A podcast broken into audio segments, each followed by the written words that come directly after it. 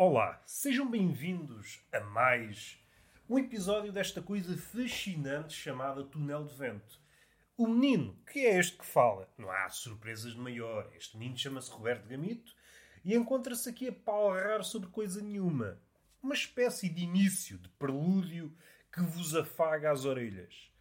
Ao contrário dos outros dias, não estou deitado, desta vez a razão não é motivada pela doença. ok, até pode ser doença. Se entendermos a escrita enquanto doença, então continuo doente. O que é que sucede? Este menino, esta manhã, à falta de melhor expressão, escrevi várias imagens. E vou tentar reproduzir, na medida do possível, dado que foram muitas, e estão escritas aqui numa cascata, às vezes numa letra quase ilegível, não deixa de ser espantoso que eu consiga ler a minha própria letra. Quanto mais possuído pelo frenesim das ideias, mais a minha letra se torna ilegível, o que não deixa de ser preocupante. Se por um lado é espantoso, quase milagroso, milagroso é o termo, por outro é um bocadinho estranho, e por outro é um bocadinho inútil. No limite, se eu for possuído por um caudal imenso de ideias e cada uma dessas ideias necessitar de mim em todo o meu esplendor, o que vai suceder é que as letras, todas as frases, se tornam ilegíveis, até para mim próprio. O que não deixa de ser eh, hilariante. Eu posso ter escrito frases muito bonitas, para não utilizar termos, para não utilizar epítetos que me levem nesses cumes do elogio, e não me serve nada porque eu sou incapaz de as ler. Mas fica ao gesto. Como se diz na gíria, o que conta é o gesto e eu fico contente por ter escrito algo memorável. Só que, a partir do momento que eu tento revisitar as linhas que acabei de escrever, percebo que há um fosso de interpretação. e provavelmente o que sobra, a crónica desse desenlace, a crónica dessa escrita, é apenas um epitáfio.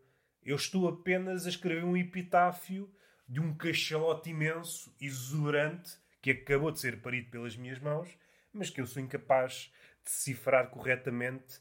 Se quiserem outra imagem, por vezes, quando acelero na escrita, estou diante de um obelisco cheio de hieróglifos. E acrescente-se que eu sou incapaz, ou pelo menos sensivelmente incapaz, de decifrar. Quando muito cifro aqui e ali e tento, qual estudioso dos escritos do Mar Morto ou dos escritos antigos que chegam aos nossos dias já carcomidos pelo tempo, e eu olho para aquilo que acabei de escrever, que não deixa de ser também fascinante, é uma espécie de presente e passado ao mesmo tempo, acabou de suceder, mas parece que já passou pelo crivo dos milénios, chega-me às minhas mãos buracado. Reconheço aqui e ali algumas palavras, mas depois cabe-me a mim, com algum engenho, com alguma atrapalhação também, a suprir essas lacunas. O que me pode afastar ou aproximar daquilo que realmente foi escrito. E isto não há parte do caraças, não é por aqui que nós queremos ir. Vamos partir de uma ideia, vamos partir de algo que acabou de acontecer. Há pouco fui ao mercado, já falei bastas vezes do mercado, é um sítio fascinante a todos os níveis, encontro uma fauna que só consigo ver no mercado. Se eu fosse um biólogo, o mercado era o meu oásis, a minha Amazónia. O que me leva a pensar várias coisas. Estas pessoas existem no dia a dia. No entanto, só as consigo ver no mercado. São pessoas que vivem em tocas, em cima das árvores, e só saem para o mundo dos homens em dias de mercado.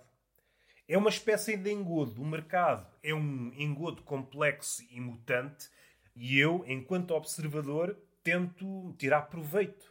Mas hoje, ao contrário das outras vezes, não vou fazer uma descrição do mercado e todas as coisas fascinantes que podemos encontrar no mercado, as organizações, as farpelas, as pessoas, a forma como se comunica no mercado e que é tão diferente, tão diferente de tudo o resto. É claro que não me esqueço que este mercado o mercado está a meio caminho entre aquilo que nós podíamos chamar, um pouco arrogantemente, civilizado. Civilizado no sentido em que é mais sofisticado. Estou a pensar no exemplo do hipermercado. Este mercado que existe em Portugal fica a meio caminho, por exemplo, do mercado antigo. Ou, se quisermos utilizar exemplos deste século, em Marrocos. Há certos sítios onde é possível visitar o passado. Essa é uma das grandes riquezas do mundo. Parece que este mundo acomoda vários mundos dentro dele.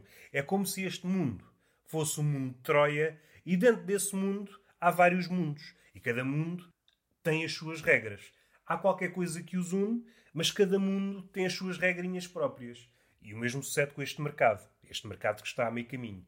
Este mercado situa-nos entre um passado que não é muito distante e um futuro que nunca anda muito longe. Basta levantar a cabeça, olhar para um placar qualquer onde esteja uma publicidade de um hipermercado. Há qualquer coisa de hum, escárnio que vem desse cartaz que está alto para o mercado que está em baixo. Também não é daí, dessas ligações, também não é por aí que nós vamos dissertar. Não vamos pensar no mercado enquanto fóssil vivo, enquanto organismo que já não devia existir no nosso tempo. Eu hoje abordei o mercado de outra forma. Ingressei pelo mercado e só este detalhe já é ligeiramente diferente em relação às outras idas ao mercado. Pensando no mercado antes da pandemia e durante a pandemia, que é o que estamos a viver, ainda não posso pensar no mercado pós-pandemia, não sou um profeta do mercado, mas há um detalhe que parece insignificante, mas que tem o seu lado poético. Antes, neste mercado, provavelmente já há outros mercados mais organizados por Portugal, neste mercado podíamos entrar quase por qualquer lado. Não havia um sítio a que pudéssemos chamar entrada. E quem diz entrada, diz saída. Isto também é válido um pouco para o hipermercado, ainda que o hipermercado esteja num patamar mais acima no que toca à organização. No hipermercado, em havendo organização, é claro que é sempre uma tentativa de organizar o rebanho e depois o rebanho comportar-se-á como bem entender. O hipermercado tem zonas onde os homens devem entrar e zonas onde o homem deve sair.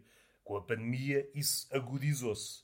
O mercado, antes da pandemia, tinha este, esta característica que é múltiplas entradas, um sem número de entradas.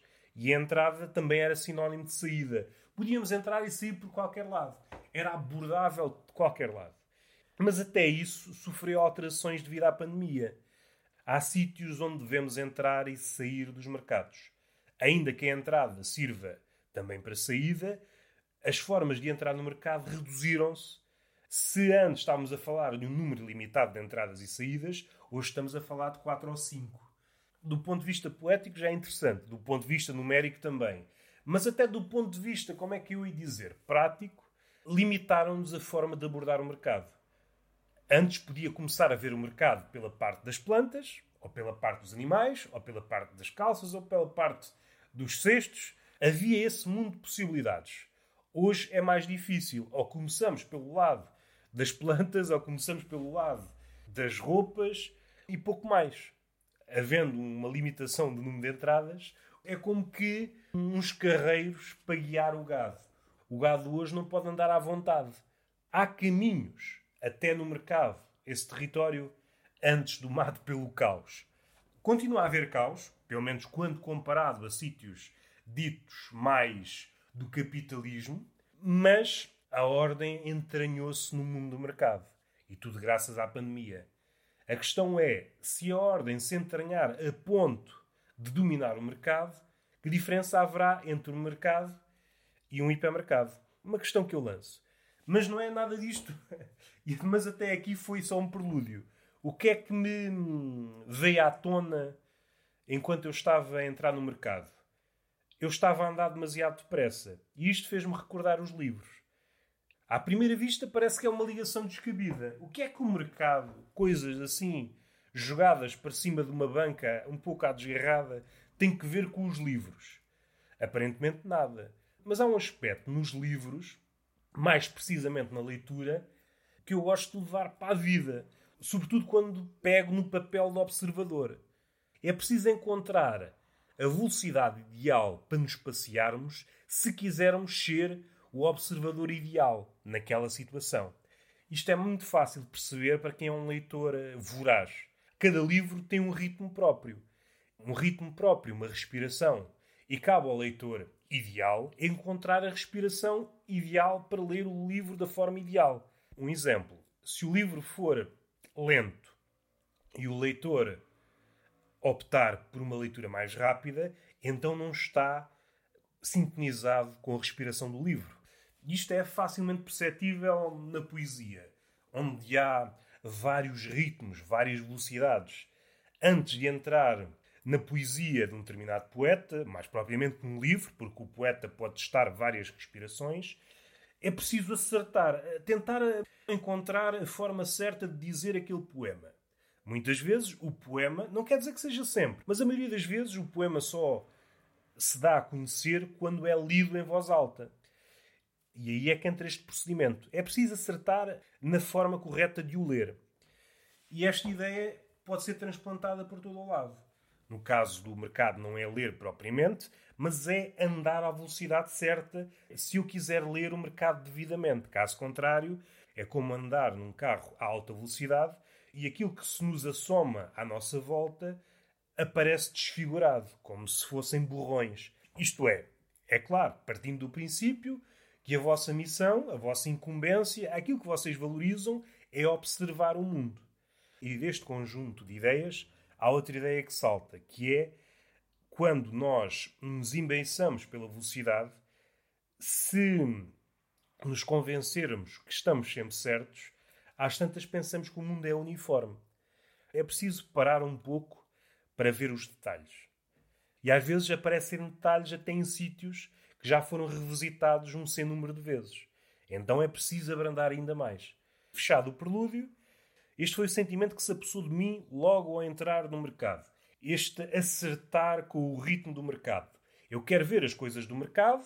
Eu já fui várias vezes ao mercado ao longo da minha vida, então a forma de ver mais, ou ver até mais nas mesmas coisas, é encontrar aqui um ritmo mais lento, de forma encontrar detalhes nunca antes vistos. Se é um pensamento digno, não sei se é.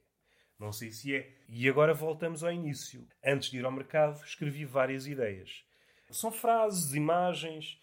Uma delas foi: A poesia é a casa onde Deus encontra um espelho à sua altura. Esta imagem parte da, da ideia de que Sartre é uma criação, o criador minúsculo tenta igualar-se ao criador maiúsculo. E a poesia, por vezes, não sei se erradamente, se acertadamente, é uma arte onde o poeta se tenta igualar a Deus. Então, visto da perspectiva de Deus, a poesia máxima é uma espécie de espelho. É onde Deus encontra o seu reflexo.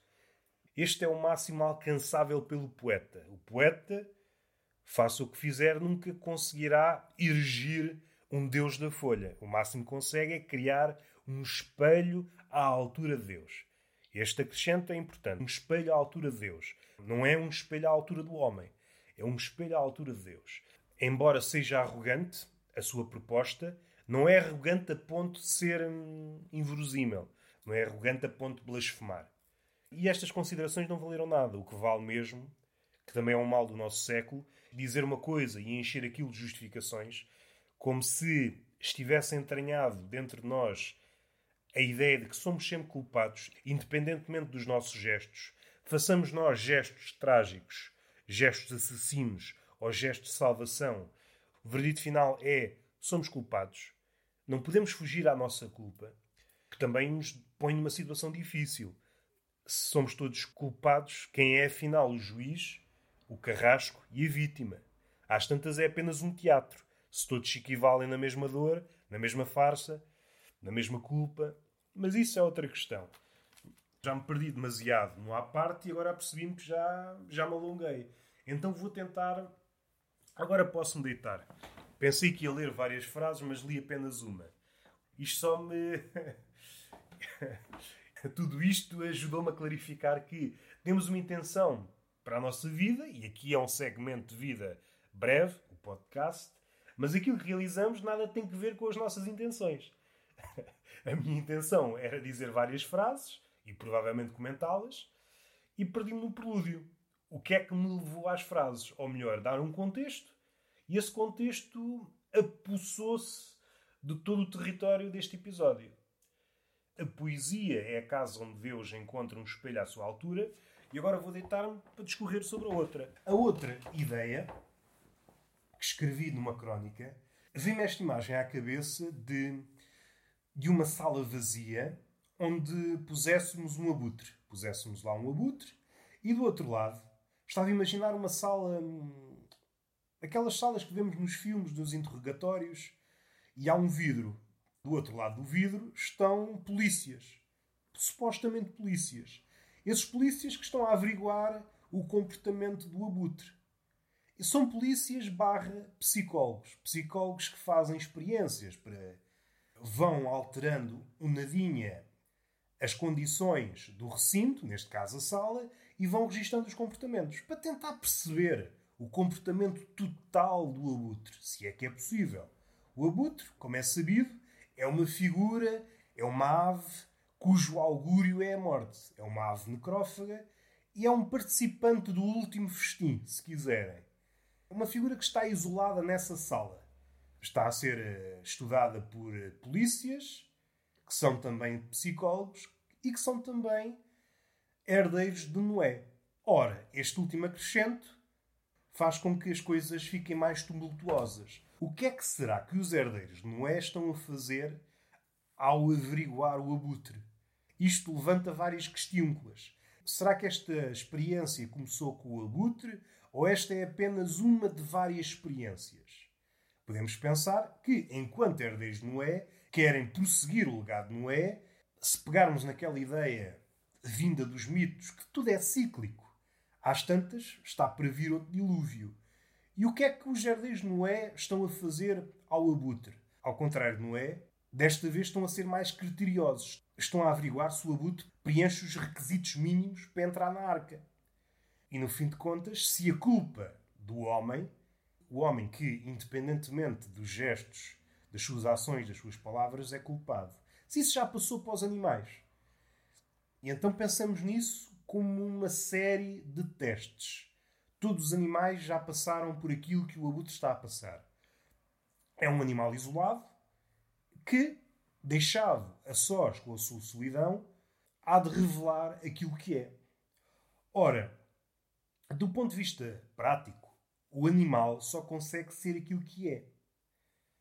À exceção do homem, que nunca sabe ser aquilo que é e encontra desculpas para não ser aquilo que realmente é, e às tantas deixa-se deslumbrado por essa turba multa de máscaras que se apossam dele, que mais tarde pode ou não recorrer a uma espécie de exorcismo para se livrar das máscaras, contudo, calculo, nunca se conseguirá livrar de todas, o que faz de um animal à parte, não pela inteligência, mas pela sua afeição às máscaras, terá de passar por outra experiência, ou então ou então o herdeiro Noé pode chegar à conclusão que, desta vez, a arca será composta apenas por animais e o homem ficará de fora.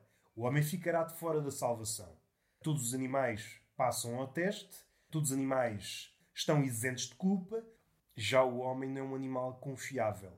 Não podemos depositar fé nem esperança, não podemos depositar nada no homem. Esta é uma ideia. Depois saiu outra, dentro da mesma ideia, pôr nessa mesma sala alguém que se julga imortal. Pôr o pertence imortal e o abutre na mesma sala e deixá-los lá. Mais uma vez, alguém a tirar apontamentos. Aqui pode ser um herdeiro de Noé ou não, isso já não é importante, mas verificar qual será o comportamento dessas duas espécies antagónicas, o pertence imortal e o abutre. A ideia desta experiência é qual das duas espécies, o pertence imortal ou o abutre, vai sucumbir primeiro. Qual dos dois revelará primeiro a sua farsa?